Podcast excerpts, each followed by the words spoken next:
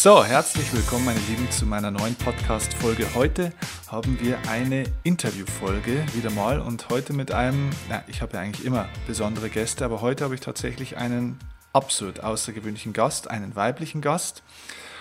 Ihr Name ist Silvia Löken. Falls ihr sie noch nicht kennt, wird es aber mal höchste Zeit. Dann schaut auf alle Fälle mal schnell in den Buchhandel eures Vertrauens oder aufs Online-Portal eures Vertrauens und sucht mal nach ihrem Namen. Ihr findet aber auch den Link zu ihren Büchern unten in den Show Notes.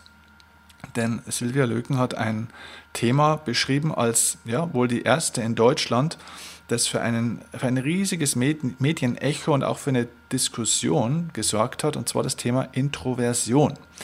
Was ist das? Die Hälfte aller Menschen zählt laut Silvia eher zu den leisen Menschen und hat daher oft mit Vorurteilen zu kämpfen.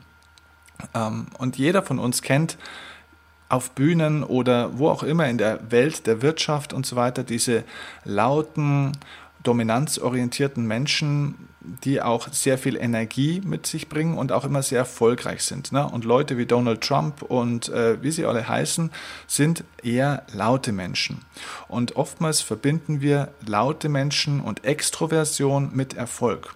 Und Silvia hat es wunderbar beschrieben in ihren Büchern mittlerweile, dass auch Introversion, also diese Introvertiertheit, die wir Menschen haben, kein Hindernis und kein Handicap ist, sondern ein durchaus ja, mit Fähigkeiten verknüpft sein kann und nicht nur verknüpft sein kann, sondern verknüpft ist. Wer ist Silvia Löken? Also erstens mal ist sie von Natur aus Sprachenwissenschaftlerin, also hat er promoviert und war zehn Jahre als Wissenschaftsmanagerin in Deutschland und in Japan tätig, hat also vielfältigste Erfahrung mit unterschiedlichen Kulturen und ihr erstes Buch hieß Leise Menschen, starke Wirkung und hat eben für dieses unglaubliche Medienecho gesorgt. In ihrem zweiten Buch, das, dieses hieß dann Intros und Extros, ging es dann eben auch um die extrovertierten und die sogenannten Zentrovert, äh, zentrovertierten Menschen. Wenn du übrigens wissen willst, was du von denen bist, ähm, es gibt einen Online-Test, auch der ist unten in den Show Notes verlinkt. Wenn du wissen willst, in welche Kategorie fällst du denn da eher, dann gerne mal in den Show Notes unten klicken. Silvia Löken hat mittlerweile über eine halbe Million Bücher in der Welt mit ihrem Verlag Gabal verkauft. In über 20 Sprachen ist das Ganze übersetzt worden und 2012 wurde sie zusammen mit meinem männlichen Rednerkollegen Hermann Scherer von Vortragsredner.de zur Vortragsrednerin des Jahres ausgezeichnet. Chapeau, Respekt und herzlichen Dank, dass du dir die Zeit nimmst, liebe Silvia. Schön, dass du hier bist in meinem Podcast. Wow, was für eine Einführung. Gut, dass ihr nicht seht, dass ich gerade rot geworden bin. und das aus, aus der Hüfte raus, ja. Aber wir haben gerade schon so ein bisschen gesprochen und sind gleich direkt miteinander warm geworden. Wir, wir kannten uns davor jetzt nicht. Wir haben auch keine Fragen jetzt getauscht. Aber wir sind eigentlich zwei Intros, glaube ich. Ich glaube, du bist auch ein Intro und ich glaube, wir liegen auf einer Wellenlänge. Kann man das so sagen?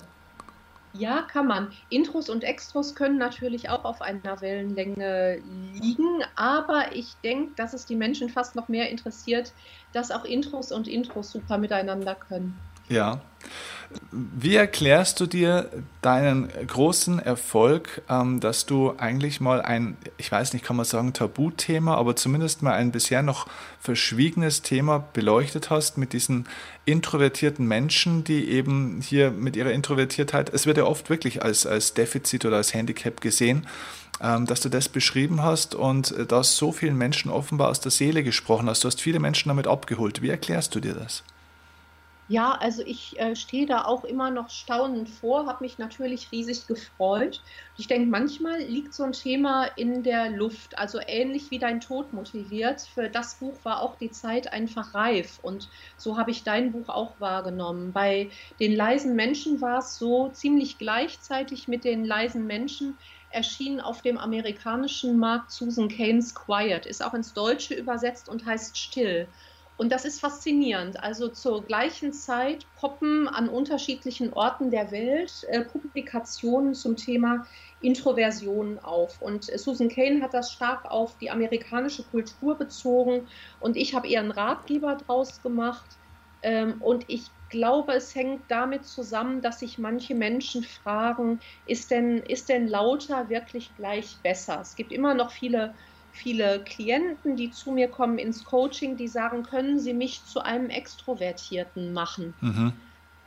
Weil, äh, weil die dann denken, irgendwas ist mit mir nicht in Ordnung und muss irgendwie gefixt werden. Aber wir leben auch in der Zeit, wo wir so den Luxus haben, drauf zu gucken, was macht mich denn aus? Was unterscheidet meine Persönlichkeit von anderen Persönlichkeiten? Und inzwischen wissen wir aus der modernen Hirnforschung, dass das nach innen gewandte, also das Introvertierte und das Extrovertierte nach außen gewandte, das sind nicht äh, besser und schlechter, sondern es sind einfach im Gehirn andere Verschaltungen und andere Schwerpunkte. Und es ist nicht besser oder schlechter, sondern schlicht anders introvertiert zu sein.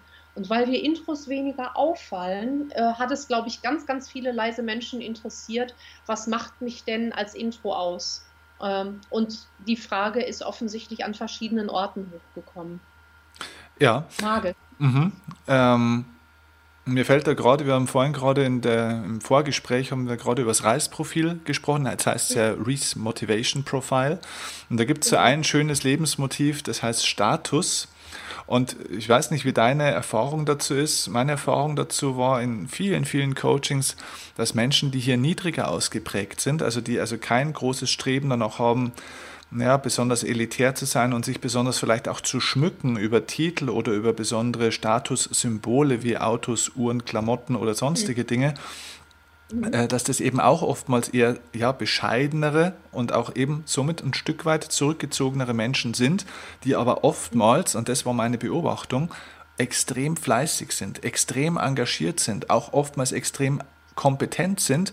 Und die findet man aber in allen Positionen, also das heißt auch Geschäftsführer, auch Abteilungsleiter, auch Profi- und Topsportler äh, sind, mhm. sind wirklich in tragenden Rollen ähm, in ihren Organisationen, aber werden oftmals, so wie du sagst, eigentlich auch fast übersehen. Also ihre Fähigkeit wird eigentlich so ein kleines bisschen auch, ähm, ja, vielleicht nicht mehr so wertgeschätzt, weil sie es auch nicht so zeigen. Ist es denn so, deiner Erfahrung nach, dass dann die introvertierten Menschen auch ein Stück weit schon lernen müssen, sich und ihre Fähigkeiten auch darzustellen, obwohl sie ja nicht laut nach außen sein wollen oder es nicht darstellen wollen?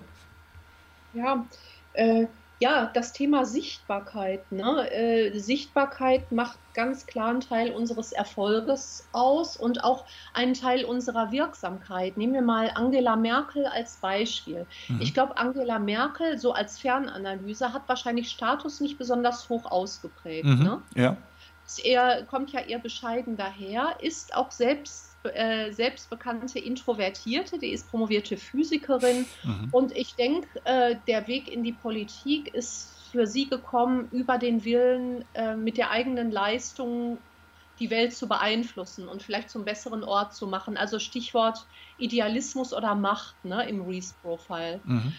Angela Merkel ist also eine Introvertierte und weil sie etwas bewirken wollte, hat sie vor der Aufgabe gestanden, sichtbar zu werden. Ne? Und wenn wir sie jetzt vergleichen mit zum Beispiel mit ihrem Herausforderer Per Steinbrück oder mit ihrem Vorgänger Gerhard Schröder, beide, mhm. beide Extrovertierte, lässt sich, glaube ich, ganz gut beobachten, dass sie das als Introvertierte super zustande gebracht hat mit der Sichtbarkeit. Ne? Absolut. Hat sie doch geschafft. Absolut. Und, äh, mhm. Länger an der Macht ist außer, ich weiß nicht, ich glaube, hat sie Adenauer schon überrundet? Äh, also, wenn sie wiedergewählt wird, hat sie auf jeden Fall Kohl getoppt. Dann hat ne? sie getoppt, ja, genau. Mhm. Also, sie ihre Macht erfolgreich erhalten. Sie hat sich gegen Rivalen durchgesetzt und hat auch Angreifer abgewehrt. Und all das als Introvertierte. Und Barack Obama ist auch selbst bekennender Introvertierter, der hat auch seine Wiederwahl in einer sehr extrovertierten Kultur geschafft. Also offensichtlich schaffen es Introvertierte, erfolgreiche Introvertierte, äh, super sichtbar zu werden, wenn sie das auf ihre eigene Art und Weise tun. Und da sehe ich auch wieder einen Berührungspunkt zu deinem Buch, Steffen. Du sagst ja auch, es geht nicht darum, äh, irgendwelche Stärken hochzuzüchten, die gar nicht unsere sind oder an irgendwelchen Schwächen rumzudoktern, sondern es geht darum zu fragen, was treibt mich eigentlich an und was macht mich aus und wie mache ich daraus eine erfolgreiche Sichtbarkeit, um jetzt wieder auf deine Frage zurückzukommen. Mhm. Ja, also das ähm, das geht praktisch oder es zahlt ein eigentlich auf die langsame, aber stetige Abschaffung von so einem globalen äh, Glaubenssatz. Man müsste also besonders laut, äh, aktiv, dynamisch oder wild sein, um irgendetwas schaffen zu können und auch ernst genommen zu werden. Weil das ist ja eigentlich einer der Punkte, wo man dann oftmals auch hört, ja Mensch, aber wenn ich, man muss sich ja auch mal durchsetzen, dann muss man auch mal auf den Tisch hauen können und so weiter. Und das ist ja auch genau das, was dann Intros ja auch manchmal versuchen, was aber trotzdem nicht funktioniert. Und dann meinen sie, sie machen es falsch oder schlecht oder noch zu wenig. Ja.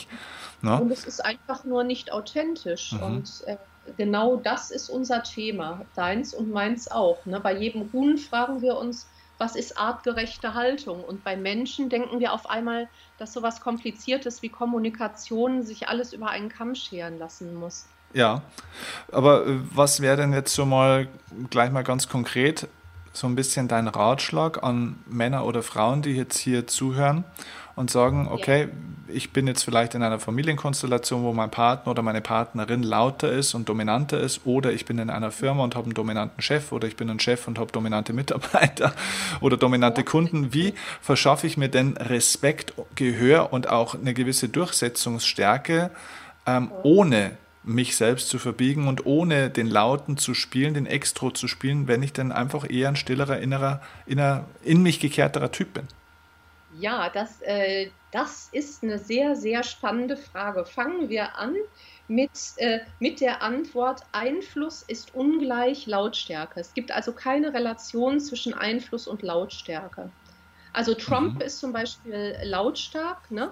Mhm. aber er ist nicht einflussreicher als Barack Obama. Das ist einfach das Amt, das ihn jetzt einflussreich macht. Mhm. Okay. Ähm, und ähm, ich glaube, es gibt so eine Art Naturgesetz, das heißt, äh, überlege, was dich ausmacht, was du der Welt geben kannst und was du dabei gut kannst.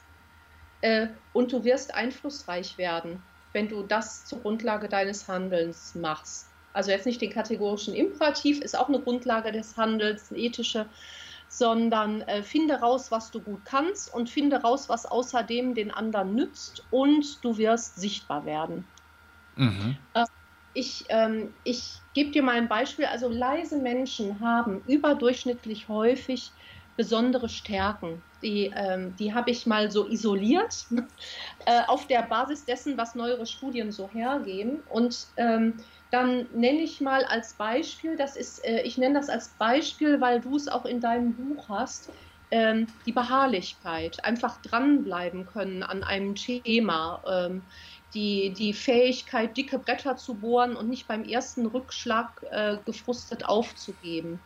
Diese, diese leise Stärke haben ganz viele Introvertierte und um, äh, um komplizierte Dinge hinzukriegen, ne? Äh, um wirklich was Bahnbrechendes Neues zu schaffen, ist Beharrlichkeit nötig. Also Erfindungen springen auch nicht aus einer Torte raus und sagen, hier bin ich, weil mich jemand laut genug gerufen hat, sondern äh, wenn wir uns mal die bahnbrechenden Erfinder ansehen, äh, Edison zum Beispiel, ne? der, äh, der hat gesagt, ähm, Erfolg ist 2% Inspiration und 98% Transpiration. Mhm. Das war ein Introvertierter. Der hat 98 verschiedene Arten und Weisen rausgefunden, wie die Glühbirne nicht funktionieren konnte oder mehr. Ich, äh, ich habe jetzt die 98 falsch gesagt. Der hat jede Menge Fehlversuche ja, gehabt. Ja. Mhm. Ende, weil er dran geblieben ist, hat er es geschafft, die Glühbirne zu erfinden oder äh, den Phonographen oder so. Ne? Ähm, das ist also eine Eigenschaft, die, äh, die macht leise Menschen erfolgreich. Oder nehmen wir mal äh, Mark Zuckerberg, der, äh, der mit seinem analytischen Superbrain, auch so eine leise Stärke, analytisches Denken und Substanz, hat sich gedacht, okay, ich bin zurückhaltend und hier in der amerikanischen Kultur habe ich relativ wenig Chancen, coole Mädels kennenzulernen, also erfinde ich doch mal Facebook. Hm. Das hieß zwar anders, aber der konnte Facebook erfinden, weil er beharrlich jahrelang Programmieren gelernt hat und wusste, was in der digitalen Welt möglich war.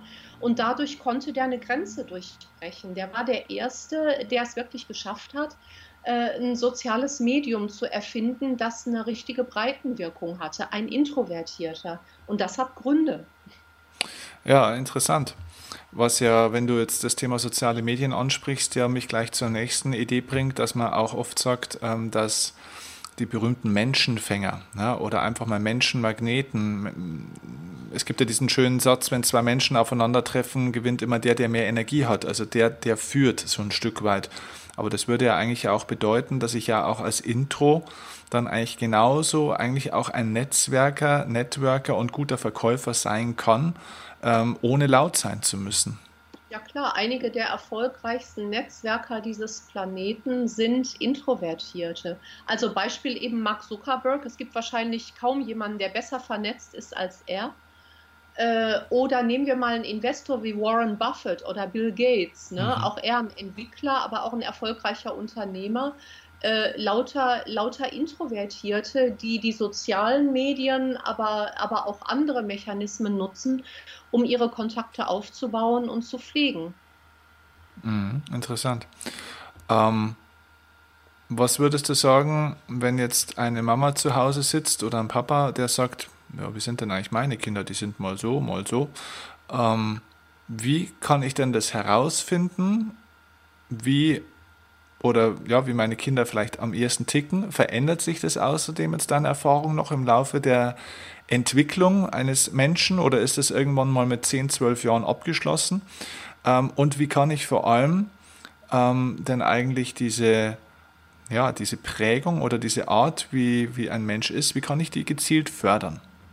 Hm, okay, also zwei Fragen. Das äh, eine ist, wie, wie bei allen Persönlichkeitsmerkmalen, die zum Persönlichkeitskern gehören, werden wir schon mit so Anlagen geboren. Und äh, Versuche, äh, Studien mit ganz jungen Säuglingen zeigen das auch, dass also die Anlage zum nach innen gewandten oder nach außen gewandten, damit kommen wir zur Welt. Aber, das schreibst du auch in deinem Buch, unsere Hirne sind ja mit der Geburt nicht fertig, sondern prägen sich aus und das hängt damit zusammen, wie sich ein Hirn ausprägt, hängt damit zusammen, in welchem Rudel wir groß werden. Das macht uns Menschen so wahnsinnig flexibel. Also wenn du jetzt ein Introvertierter bist und du bist in einer fröhlichen, zehnköpfigen Großfamilie groß geworden.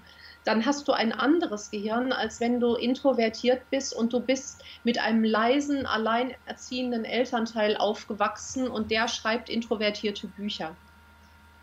Mhm. Äh, unsere Gehirne passen sich in der Entwicklung in Kindheit und Jugend an die Umgebung optimal an. Okay. Und, äh, und von daher, ja, also äh, die Persönlichkeit ist erst in der Adoleszenz äh, einigermaßen stabil. Also ich habe einen, äh, einen, Sohn, der ist im Teenageralter und ich habe äh, wirklich hautnah festgestellt, äh, dass sich da doch noch mal einiges neu mischt. Und wenn das abgeschlossen ist, ich glaube, dann können wir ziemlich stabile Annahmen machen. Mhm, okay. Und wie genau, kann ich jetzt die, wie kann ich jetzt diese Geschichte fördern, ohne mein Kind zu verbiegen?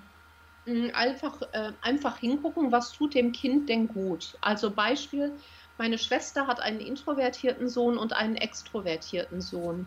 Die haben schon ziemlich früh völlig unterschiedliche Vorlieben gezeigt. Also der Extrovertierte zum Beispiel macht gern Party, ähm, zieht gern um die Häuser, ist gern in, äh, in menschlicher Gesellschaft, gern auch in größeren, größeren Gruppen. Und der introvertierte Bruder, der ist so ein, so ein kleiner Forscher, also Sternwarte und, ähm, und beschäftigt sich mit unterschiedlichen Themen, hat auch eher wenige Freunde, aber dafür gute Freunde und schätzt es eher so eins zu eins zu kommunizieren, ähm, weil ihn das nicht so stark stimuliert. Das haben wir ja Intros nicht so gern.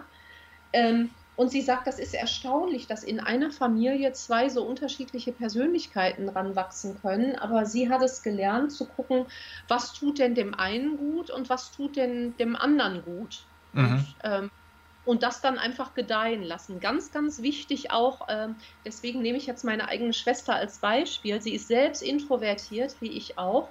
Und bei dem Extro-Jungen, ne, da musste sie wirklich drauf achten. Sie hat gesagt, der macht mich fertig energetisch. der strengt mich wahnsinnig an. Der ist immer online, wirklich. Mhm. Ähm, und will immer Stimulation, Stimulation, Stimulation, während sie das mit dem anderen Jungen nicht hatte. Und es, es geht ja auch darum, dass wir als Eltern darauf achten, was brauchen wir eigentlich? Welche Art von Rückzug und Ruhe brauche ich? ähm, damit, äh, damit es mir gut geht und dann am Ende auch meiner Familie. Und ich glaube, das vergessen die meisten Eltern ganz leicht.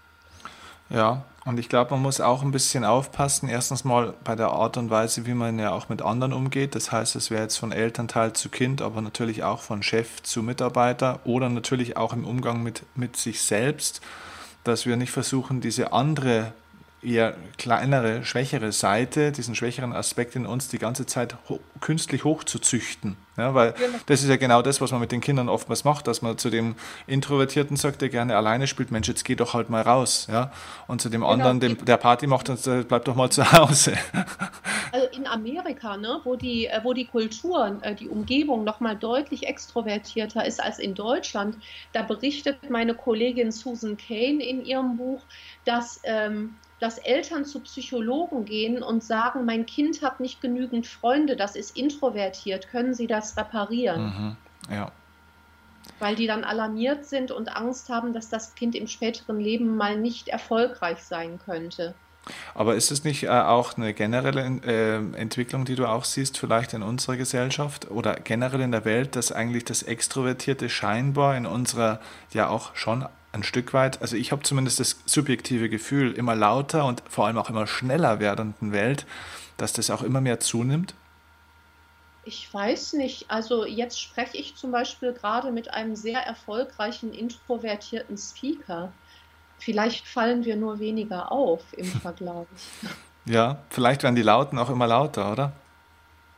Ja, vielleicht. Und äh, vielleicht wird ja in dem Lauten äh, der ruhige Mensch, der wie ein Fels in der Brandung ist und auf den sich andere verlassen können, vielleicht wird ja so eine Persönlichkeit dann umso wertvoller. Also ich denke, das, was unseren Beruf ausmacht, ist doch, dass Menschen uns vertrauen, ihr Vertrauen schenken.